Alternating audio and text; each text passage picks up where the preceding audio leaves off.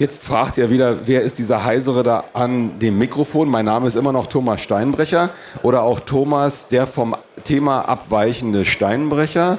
Äh, ja, und wir haben uns äh, jetzt vorgenommen, den äh, Distributionsbaukasten äh, vorzustellen, obwohl es gar nicht so heißen soll oder so gerne genannt wird. Ich nehme mal jetzt den René mit rein. Vor mir sitzt nämlich René Rebe. Hallo René.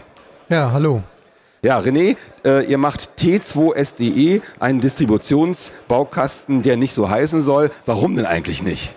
Ja, Distributionsbaukasten, das ist äh, schon vor längerer Zeit mal irgendwann entstanden und in Artikeln dann geschrieben worden, aber wir finden, das hat so ein bisschen den Touch von selber, ja, so heimwerkerisch das zusammenzubasteln und zusammenzubasteln ist es War eher auch nicht. mein erster Eindruck. Ich dachte, aha, der Baumarkt Deutsche hat etwas gefunden, Genau. was, er, was er benutzen kann. Aber es ist gar nicht so. Genau, deswegen mögen wir diesen Baukastenausdruck nicht so, obwohl es natürlich äh, so ist. Man kann sich sein Linux-System oder demnächst auch mehr als Linux, BSD-Kernel, Minix, da arbeiten wir auch schon dran, ähm, zusammenbauen lassen.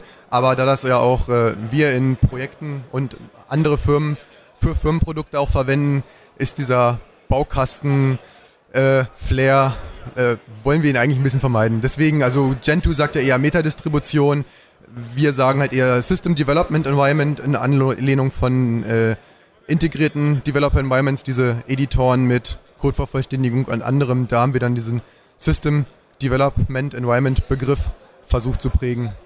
Ah ja, das ähm, klingt danach nach Arbeit eigentlich. Ne? Also das heißt, ihr wollt Systeme zusammenbauen lassen von kleinen Firmen oder so, die Linux in äh, kleinen Boxen verwenden. Wofür zum Beispiel? Ähm, für zum Beispiel Firewalls, äh, ja, Mailfilter, aber auch äh, mobile Video-Audio-Geräte. Wobei es müssen nicht nur Firmen sein. Also T2 ist ja schon jetzt die Codebasis zehn Jahre alt. Damals hat man da noch gar nicht dran gedacht. Damals wollte man nur sein optimiertes Linux auf seinem ja, Laptop oder auch PowerPC, Spark-Rechner damals haben, wo dann die äh, Portierungen noch viel aufwendiger waren, wo man überhaupt sehen musste, dass äh, Linux überhaupt auf seinem PowerPC Spark-Rechner bootet oder ja, ARM überhaupt angefangen wurde. Äh, damals hat noch keiner an Firmenprodukte gedacht. Es ist ja auch eine rege Community äh, und unter der GPL, also und die Leute verwenden das teilweise auch so wie Gentoo, es auf ihren Rechner zu installieren. Wir haben natürlich auch Desktop- und Serverpakete, aber ähm, viele der Hauptentwickler verwenden es auch dann, um Projekte zu realisieren. Jetzt äh, ist die Frage, du, du kommst ja eigentlich aus einer ganz anderen oder aus einer, einer Richtung, also einer bestimmten. Äh, du kommst von Rock Linux. Genau. Und das hat sich abgespaltet. Wann ist das passiert? Das war jetzt vermutlich so ungefähr vor vier Jahren. Ich habe bei Rock Linux schon, ich glaube, ja, also nicht von ganz Anfang an, vielleicht, das gab es doch schon ein oder zwei Jahre vielleicht, aber relativ früh dazugestoßen und war dann ja auch irgendwann Stable Release Maintainer, äh, der zweite Mann hinter Clifford Wolf, ähm, dem Original, ja, Creator von Rock Linux. Ähm, unser Hauptproblem war eigentlich, dass ähm, der Originalautor nicht so vielen Leuten Schreibzugriff auf den Quellcode einräumen wollte. Also ich war noch der Glückliche, ich war dann der einzige andere. Aber das ist natürlich, äh, wenn man das als offenes Projekt unter der GPL äh, bewerben, propagieren möchte, auch auf Messen wie dem Linux-Tag, äh, schon damals, dann immer ein bisschen schwierig zu kommunizieren und hat mir selber, also obwohl ich Schreibzugriff hatte, dann auch nicht so endlos gefallen. Und ähm, ja, wie es halt so, ich, ich sag immer, das war halt so ähnlich wie X386, äh, Xorg.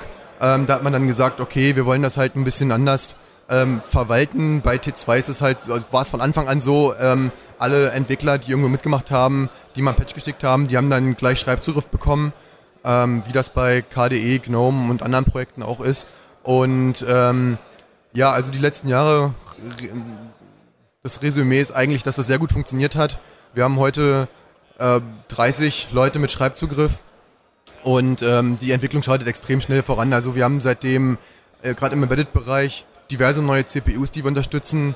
AVR 32 von Atmel ist jetzt ja gut auch inzwischen zwei Jahre alt, aber äh, auch eine der, der neuesten CPU-Architekturen oder Blackfin DSPs ähm, und, und andere weniger bekannte CPUs, die wir mit T2 unterstützen und ähm, inzwischen über 3000 Pakete. Ähm, also Pakete sind nicht nur KDE, GNOME äh, einzeln, sondern auch dann im Embedded-Bereich oder äh, Strong Sp äh, Swan, Spam Assassin und ja, Apache, also und viele kleine andere, jetzt gerade im Embedded-Bereich. 50% davon können wir heute cross-kompilieren. Das ist also sehr viel, also 1500, das ist schon eine ganze Menge. Also die, die nicht cross-kompilieren, sind also was wie OpenOffice, das haben wir auch als Paket, äh, falls man das ja sich zu Hause installieren möchte oder wenn eine Firma ein Kiosk-System oder anderes damit vielleicht entwickeln möchte, OpenOffice äh, oder Teile von KDE und, und vieles mehr cross-kompiliert halt noch nicht. Da ist, wäre halt noch sehr viel Arbeit zu tun. Aber alles, was man für die übliche ähm, Appliance-Produktentwicklung äh, oder sind ja auch viele private Projekte, ähm, Asterix Appliance oder, oder einfach generell für ähm, PDAs, die es auf dem Markt gibt, wo die Leute ein offeneres System haben, wo sie das dann selber erstellen. Ähm, man mit T2 einfach arbeiten und entwickeln kann. Äh, habt ihr da schon äh, so Rückmeldungen oder so ein bisschen was gesammelt? Was ist schon realisiert mit eurem System? Ja, das ist ziemlich viel. Ähm, manche Sachen sieht man natürlich nicht so offensichtlich. Viele Firmen verwenden es ja auch einfach. Ähm, die offensichtlichsten Sachen, die man so direkt sieht, ist ähm, äh, das Puppy Linux. Äh, das ist so ein Minimal Linux. Das hat in einer ich glaube, äh, also die, eine ältere Version, ich glaube, die erste war 2.10 äh, T2 verwendet, um dieses Minimal Puppy Linux zu bauen. Ähm, zwischendurch haben sie dann wieder andere Binärpakete genommen. Ich glaube, das war Slackware. Aber jetzt bei der neuen Version 4.0 haben sie jetzt wieder T2 verwendet, um diese Mini-Live-CD zu erzeugen. Ähm, eine Schweizer Firma Archivista, die haben eine Archivierungslösung und deren Archivierungslösung ist sowieso, also für Dokumente und anderes, die ist sowieso komplett offen unter der GPL und die haben gesagt, ähm, das wollen wir auch fördern, unterstützen.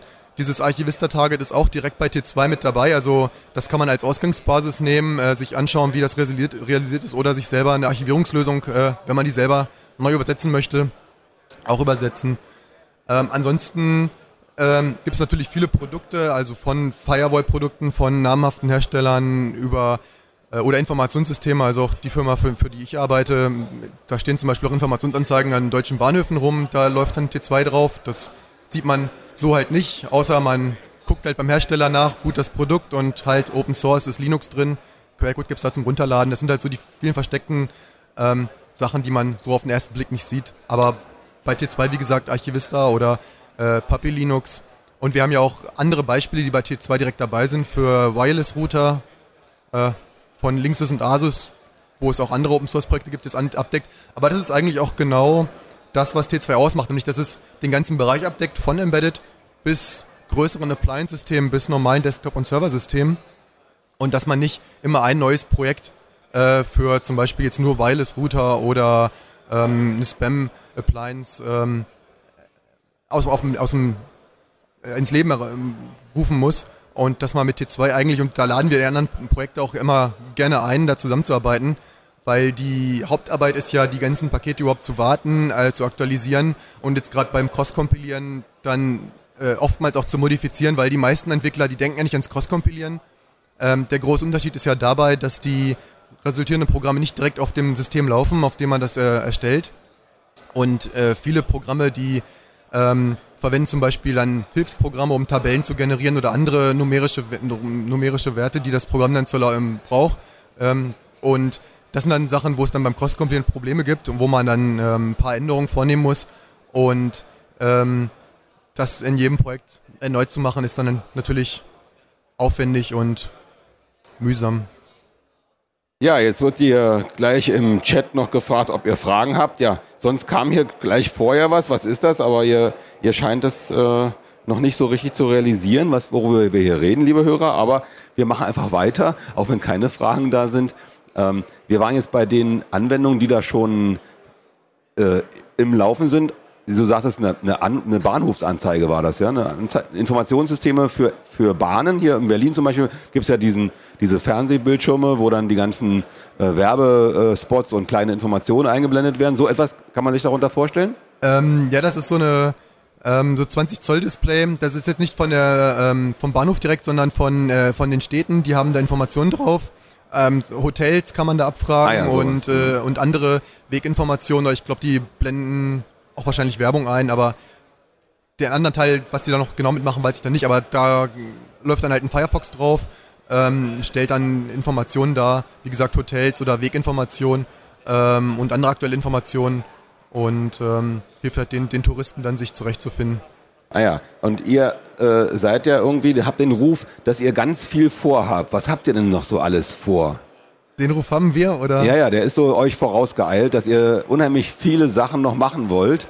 Was gehört denn so als nächstes dazu, was ihr da reinbringen wollt? ihr habt also viele Prozessoren steht schon drin. Sind da noch welche offen, die ihr noch nicht bedient? Da sind nicht so viele offen. Also es gibt natürlich ein paar, die sind noch nicht so ähm, äh, perfekt unterstützt. Gut, bei den Embedded-Systemen ist sowieso mal das Problem, dass es so viele verschiedene äh, CPU-Varianten bei ARM und MIPS gibt. Da braucht man dann jeweils immer noch Unterstützung dafür. Ähm, was wir als nächstes noch vorhaben,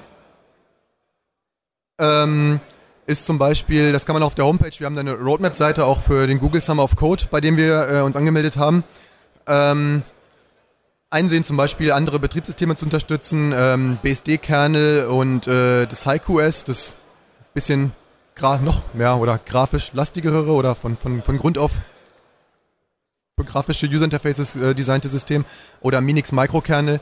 Das sind äh, jetzt noch die gr nächsten größeren Schritte und ähm, ansonsten natürlich immer noch mehr Cross zu kompilieren, weil das ist äh, das, was die Firmen heute auch oftmals brauchen oder ja oder auch andere Projekte ähm, wenn Sie ein Produkt realisieren möchten, Videoplayer oder ja, ein Mobiltelefon.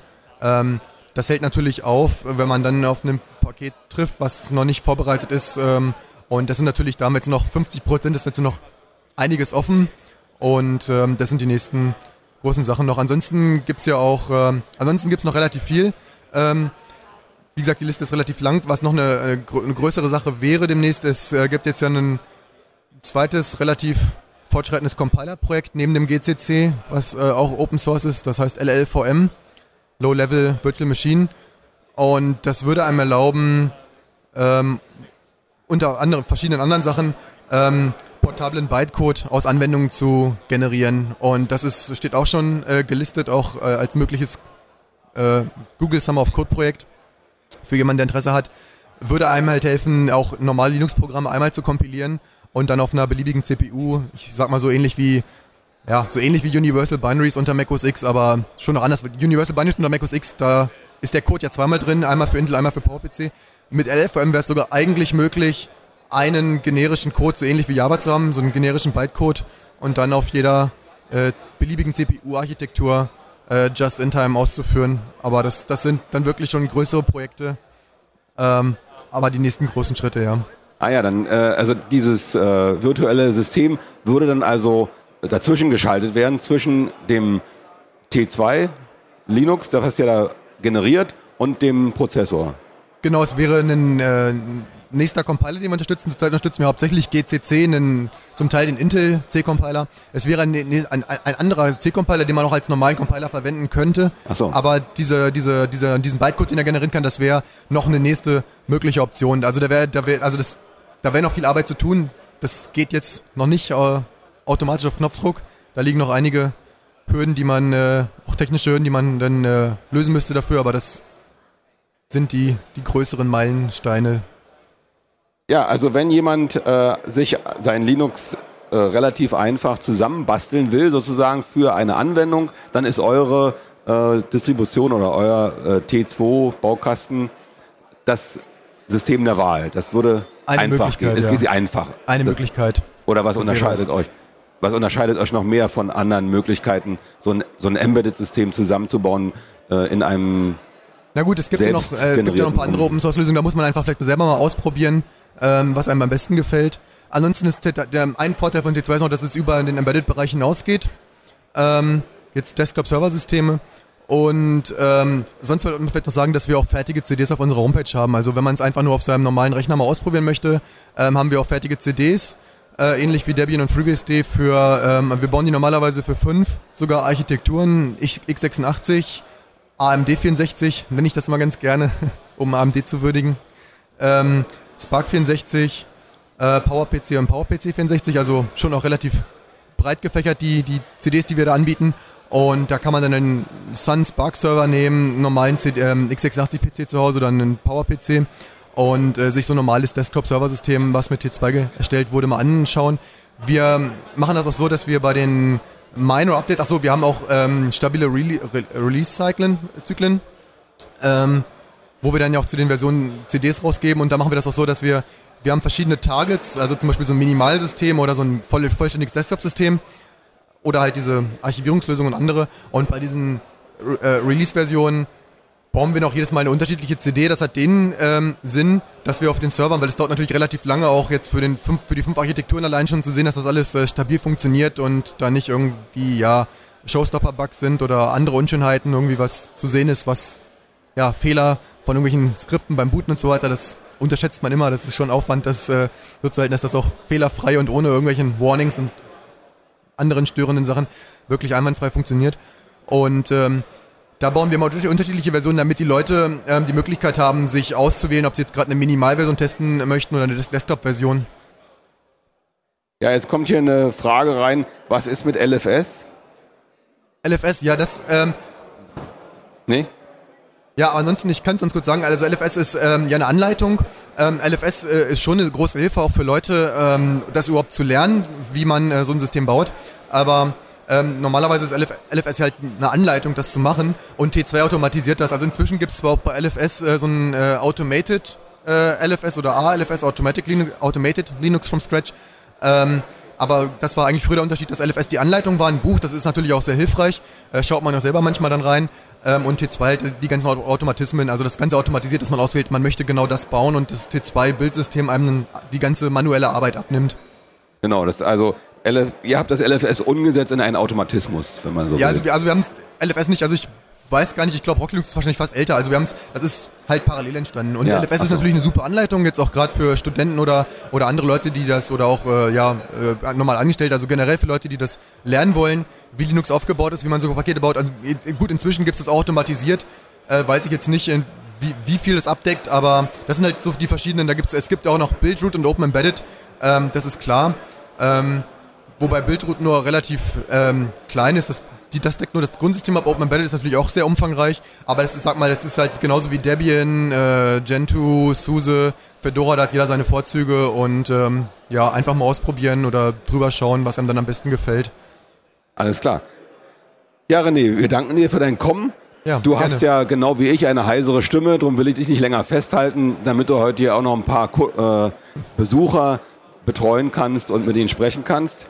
Äh, noch viele gute äh, Kontakte hier auf der Messe und viel Spaß. Bis morgen. Ja, Vielen sehr. Dank. Tschüss. Tschüss.